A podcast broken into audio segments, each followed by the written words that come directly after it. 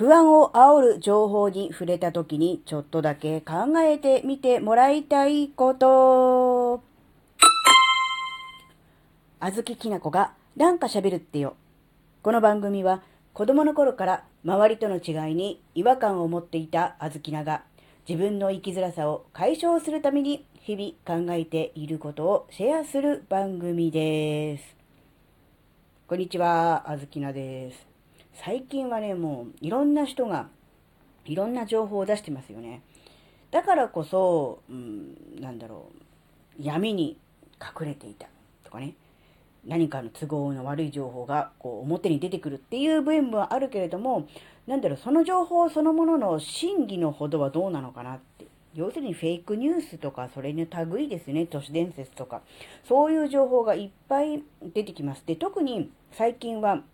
SNS、え、YouTube しかり、えー、Twitter から変わった X しかり、えー、そそういう、なんだろうな、アルゴリズム的なものでこう、なんかこう、おすすめしてくるじゃないですか。一つ気になってポチってやると、あ、この情報あなた求めてますね。好きなんですね。っていう感じで、えー、似たような関連情報を次々とレコメンドしてきますよね。なので余計に、なんだろう、そういう情報ばっかりが自分のタイムラインに出てきてしまって、あたかもそれが事実であるかのような錯覚を覚えてしまうことがあると思うんですよね。特に、えー、不安を煽るような情報を、うん、発信している、そういうものにね、こう、触れてしまうと、やっぱ心がザバザバする。で、特に、あの、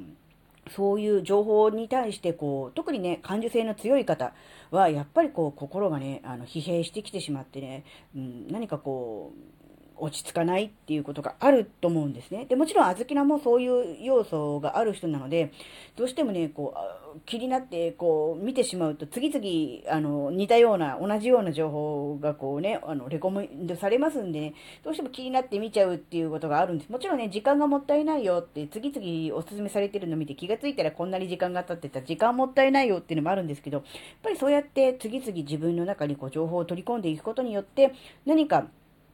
うん、本来だったらそこまで気にしなくていいような不安を自ら作り出してしまっている部分があるのかなって思ったんですね。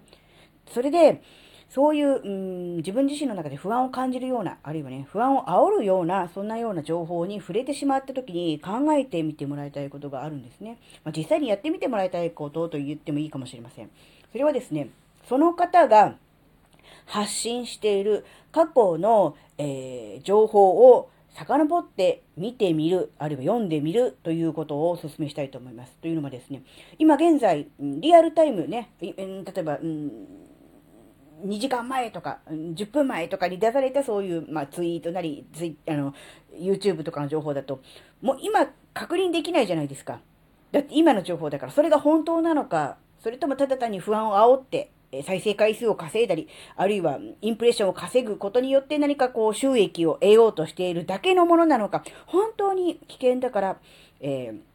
発信しているのかってちょっとわからないじゃないですか。って思った時に、その人の過去の発言、過去の動画を遡って見てみる。1ヶ月前、半年前、1年前をね、見てみるんですよ。そうすると、その時の情報は、今もう時間が経ってますから、その情報が本当だったのか、あるいはフェイクだったのかっていうことの答えはある程度出てますよね。あんなに散々煽って煽って危険だ危険だ、危ない危ないやばいぞって言ってたけど、実際はそんなことは起きていなかったとか、そんなことにはならなかったなっていうことが分かれば、あ、この人は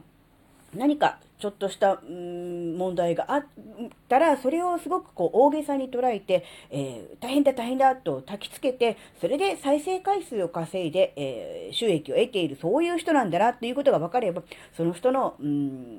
発信する情報は、えー、信憑性がないなとか、あるいはもう見なくていいなっていうことが分かるじゃないですか。やっぱそこが、大事だと思うんですね。あの、ただ単に出てきた情報、そして見た情報に対して心がざわついたっていうだけだと、こう、自分自身の心の状態にも影響するんですが、そこだけじゃなくって、この人はどういう背景で、